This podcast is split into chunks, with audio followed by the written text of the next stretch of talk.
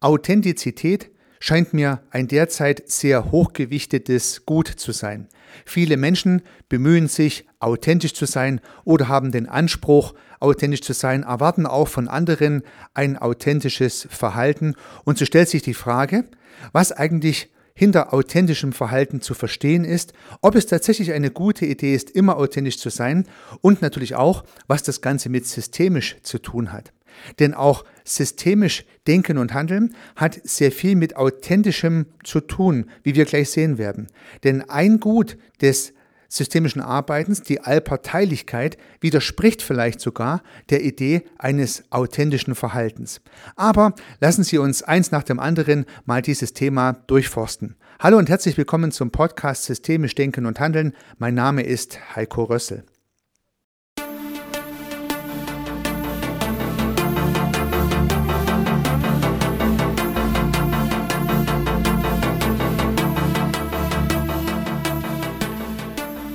Ja, beginnen wir zunächst einmal mit der Definition von Authentizität und hier möchte ich gerne Wikipedia nutzen, weil ich finde, Wikipedia hat es ganz gut auf den Punkt gebracht. Ich lese mal vor, was hier steht. Authentizität bezeichnet eine kritische Qualität von Wahrnehmungsinhalten, die den Gegensatz von Schein und Sein als Möglichkeit zu Täuschung und Fälschung voraussetzt. Aha, das heißt, es gibt einen Gegensatz von Schein und Sein. Offensichtlich müssen diese beiden Dinge unterschieden werden, um festzustellen, ob eine Sache als authentisch wahrgenommen wird oder nicht. Also wir haben es mit einer Unterscheidung zu tun. Und ich lese mal weiter vor. Als authentisch gilt ein solcher Inhalt, wenn beide Aspekte der Wahrnehmung, unmittelbarer Schein und eigentliches Sein in Übereinstimmung befunden werden. Ich lese nochmal vor. Als authentisch gilt ein solcher Inhalt, wenn beide Aspekte der Wahrnehmung, unmittelbarer Schein und eigentliches Sein in Übereinstimmung befunden werden. Also wenn eine Sache oder auch eine Person im Sein und Schein in Übereinstimmung befunden wird, dann gilt das als authentisch. Hier kommt noch ein weiterer Aspekt in diesem Wikipedia-Artikel dazu, nämlich das Befinden oder befunden werden. Denn das deutet auf einen Beobachter hin. Und das scheint mir sehr wichtig zu sein. Das heißt, ob eine Sache authentisch ist oder nicht, dafür braucht es einen Beobachter und dieser Beobachter bewertet dann die Authentizität einer Sache oder einer Person. Ohne Beobachter wird es schwierig, wie wir gleich sehen werden.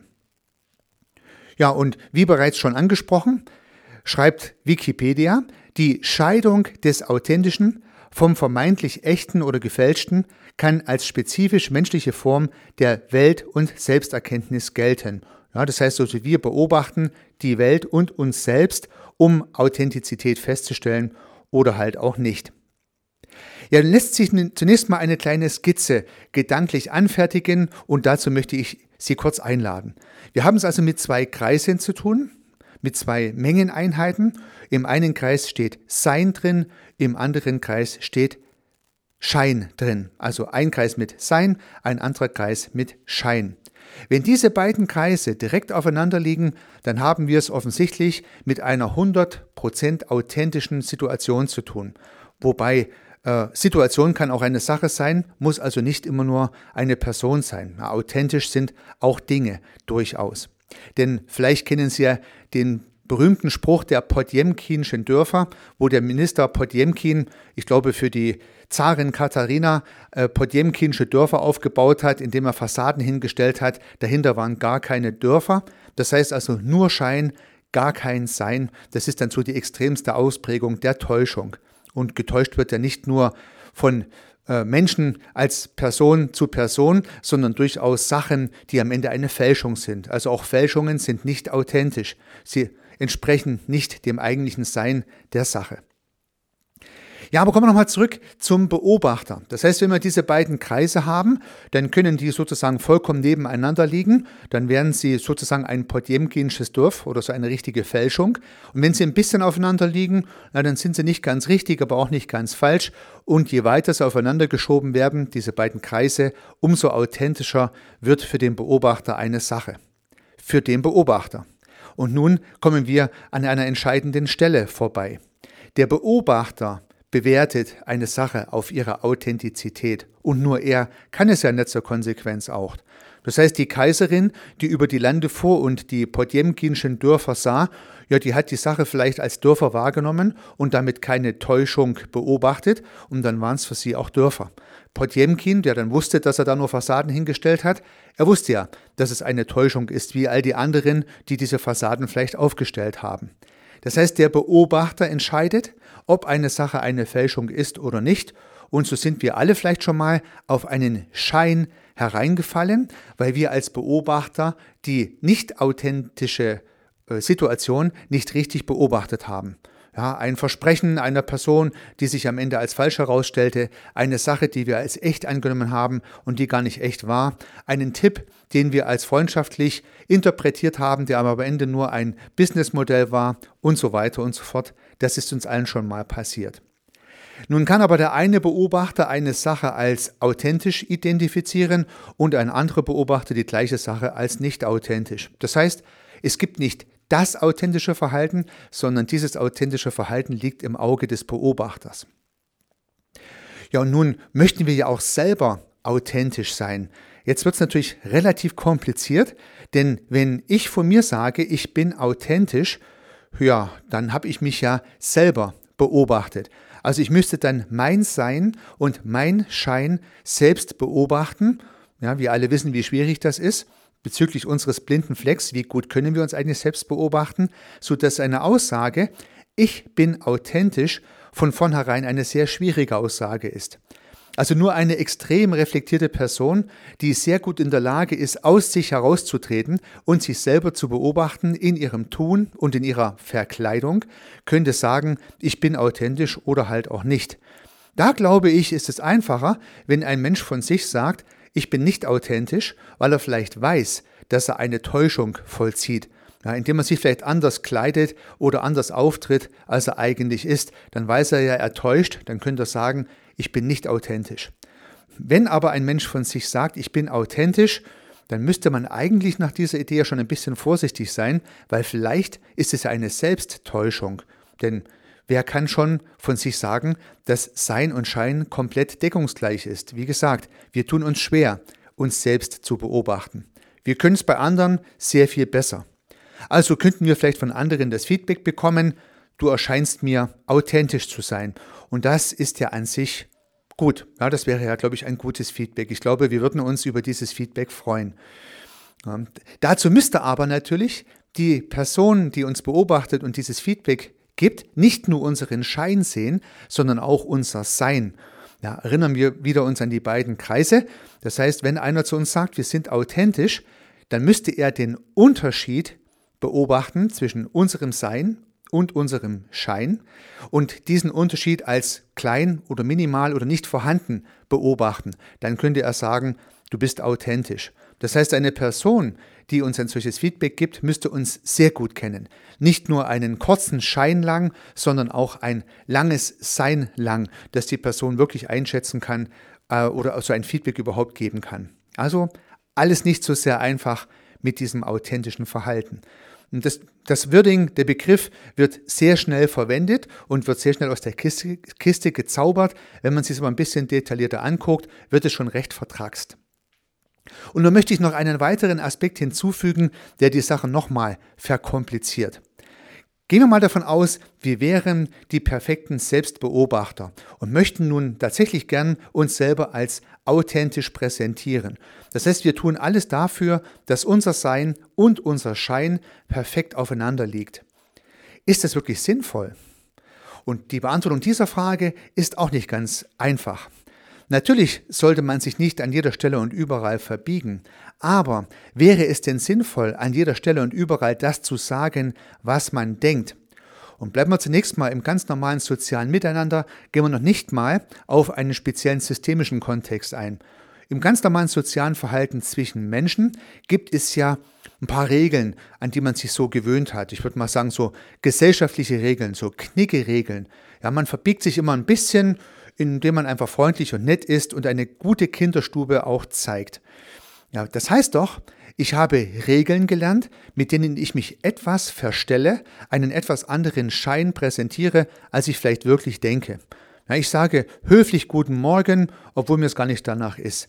Ich bin zu einer Person höflich und zuvorkommend, obwohl ich sie eigentlich gar nicht mag. Es gibt eine Situation, die halte ich jetzt wirklich für sehr, sehr schwierig und am liebsten würde ich laut rausplauzen, was das doch für ein großer Mist ist, aber aus verschiedenen Gründen halte ich mich lieber mal zurück.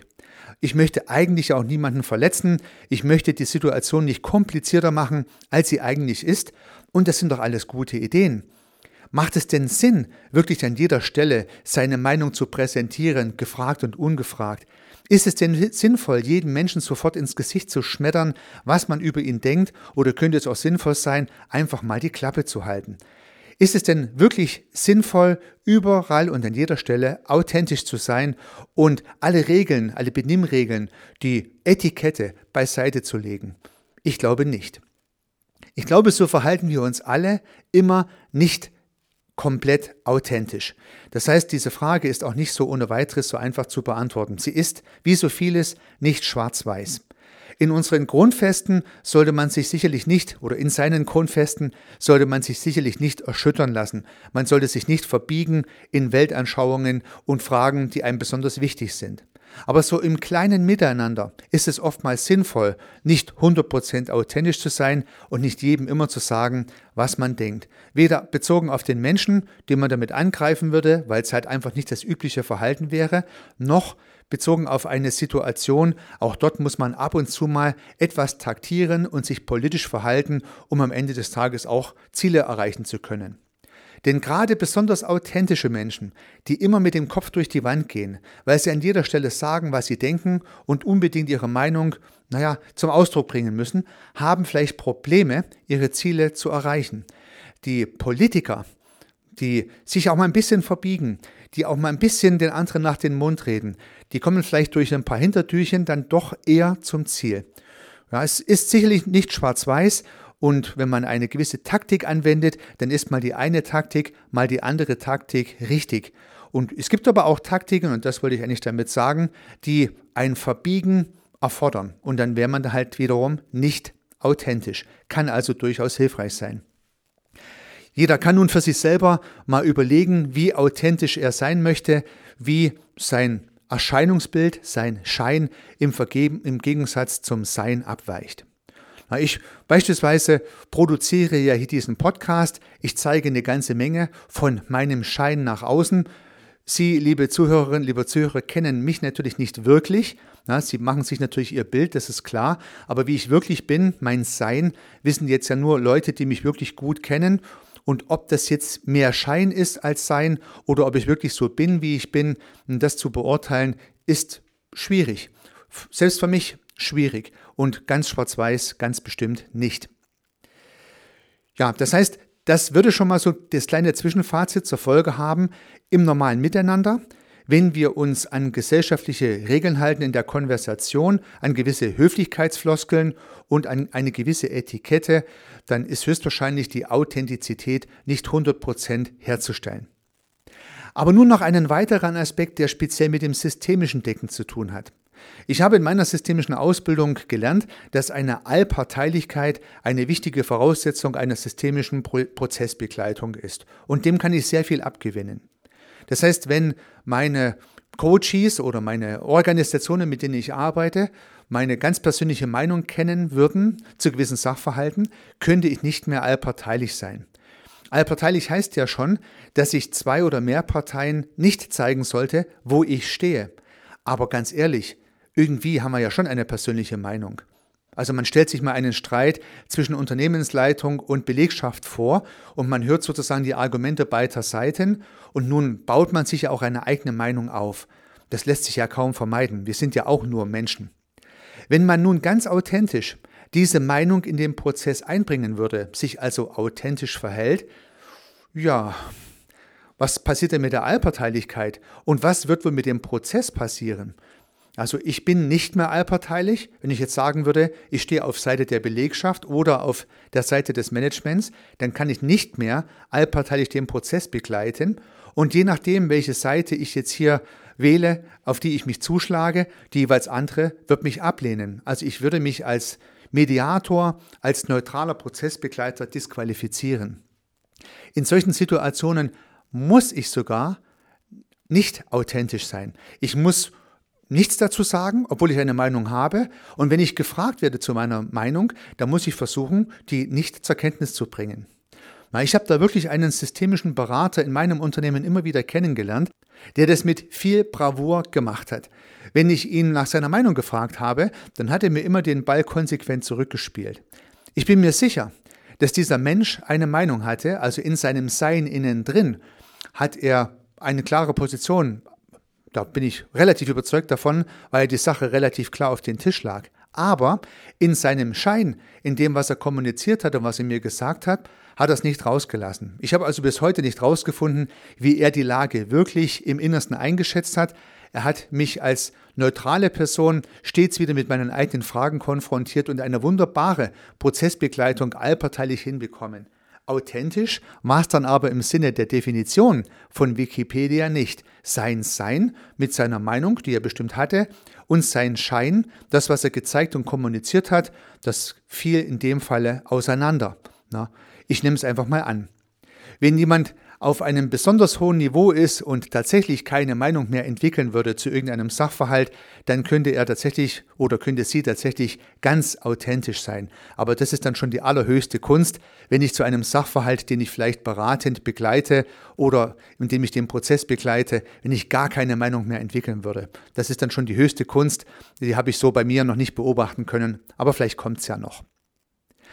Ja, liebe Zuhörerin, lieber Zuhörer, nun habe ich mal den Begriff der Authentizität auseinandergenommen mit der Definition und auch ein paar kritische Gedanken einfließen lassen. Mir ging es darum, einfach nochmal eine andere Perspektive auf diesen Begriff zu lenken. Viele Menschen wünschen sich ein authentisches Verhalten und vielleicht könnte ja nach dem Hören dieses Podcasts auch die Überlegung bestehen, ja, okay, muss man mal drüber nachdenken, ob es wirklich so ist. Wie immer ist die Welt nicht schwarz und weiß und es gibt nicht authentisch oder nicht authentisch, sondern irgendwas zwischendrin. Aber vielleicht kann man sich dann etwas besser fühlen, wenn man den Eindruck hat, oh, authentisch war das jetzt hier nicht, aber vielleicht war es ja nützlich und der Sache dienlich und dann ist es ja vielleicht auch okay. In dem Sinne wünsche ich Ihnen sehr viel Erfolg bei Ihrem Ausloten der Authentizität. Unternehmen Sie was, Ihr Heiko Rösse.